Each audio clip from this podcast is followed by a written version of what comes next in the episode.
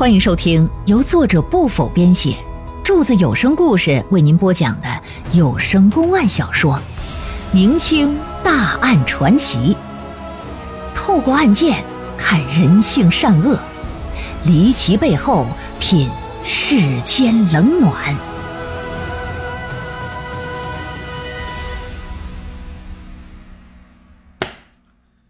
回到屋里之后啊，正途把衣服里发现物件这事儿跟媳妇儿就说了。马氏虽说没亲眼得见，但一听也够吓个半死啊。夫妻二人一研究说呀，这可能是有人故意栽赃陷害。咱开门做生意啊，不想招惹麻烦，嗯，也怕到时候上官府说不清楚，咋整啊？决定商量商量，给偷偷埋了吧。如此一来，就神不知鬼不觉。这郑屠呢，拿着衣服轮着镐头上后院这刨坑去埋去。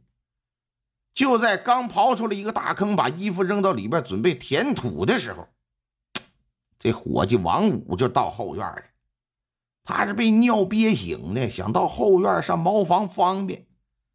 尿完尿出来一看，哎呀，老板干啥呢？轮着镐头搁那刨啥呢？挺好奇。到郑屠身后的时候，这么一开口说话，给郑屠吓一跳。老板，哎哎呦我的，干什么玩意儿？虽然说那脑袋被衣服包着，可里边那血就已经沁出来了。郑屠以为王五就已经见着了，怕他出去乱说，到时候自己可就浑身是毛，摘不掉。所以呀，绝不能让他再有说话的机会。灵机一动，说：“王五啊，我他妈昨晚做了个梦，我梦到这墙角地下有黄金，我这过来刨刨来，没想到你看这真有哎！你看看，你你这不刨出一包袱皮吗？你你你把它解开，你看那里边是什么玩意儿？”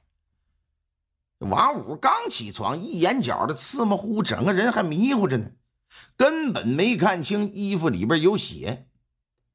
郑屠让他看，他蹲下身来，伸手就去解那衣服。这么个档口，郑屠在他身后把镐子就抡起来，照着后脑海啊，啪！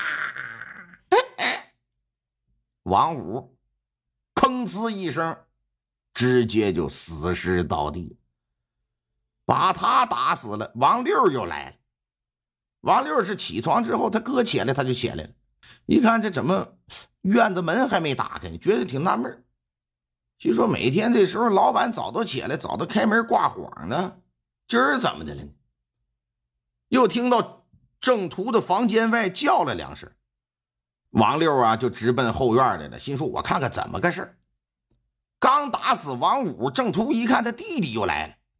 心下得知，一旦他要靠近近前，一发现他哥死了，那不得和我拼命啊！干脆吧，一不做二不休，你哥俩这都是尿催的呀，不尿这泡尿好不好？来吧！谎称说说快快快，小六快点！你哥这不知道怎么的，大早上起来的，你说迷迷糊糊倒这儿了，晕过去了。那亲兄弟是吧？那能不着急吗？赶紧过来看看是怎么个事儿。他哪知道啊？不明所以，来到了就扒拉他哥。郑屠在后头又抡起镐头，把王六也打死。整个过程啊，许氏是不在跟前的。由于发现死人脑袋，害怕跟里屋待着，啊，不知道把这俩哥们都给抡死了。杀了这俩哥们之后，郑屠就在一旁刨了个大坑。把这俩死尸也一起埋了。啊，事后呢，郑屠没有告诉马氏他杀了这哥俩，这倒不是说不信任他媳妇而是怕他一妇道人家，胆小怕事，万一哪天说漏嘴了，官府找上门，那不死路一条吗？就撒了个谎，说王家哥们不告而别，但临走的时候可留了封信，说家里母亲病危，希望在临终前呢能见到他俩娶妻生子。让他俩着急走，就就就没跟咱俩知会。马氏信以为真，所以说王家哥俩突然不见，他也没多寻思。直到今天打土里给翻出来，这才知道是这么个情况。听完郑屠的交代，廖三强让衙役接着刨，很快打旁边刨出那件衣服来。打开一看，正是许氏母女的三颗人头以及司大刚的作案工具。至此，这一桩先后涉及七条人命的连环案就正式告破了。司大刚和郑屠无需多说，自然难逃一死。帮着瞒的司铁匠跟他媳妇儿以及马氏呢，也都受到相应的惩罚。前任知州丁青松因为此案也受到了弹劾，最终啊被革职查办。要说这里最可怜的，莫过于冤死在狱里的那费洪泰。他父亲费老七认为官府你是不是应该给我个说法呀？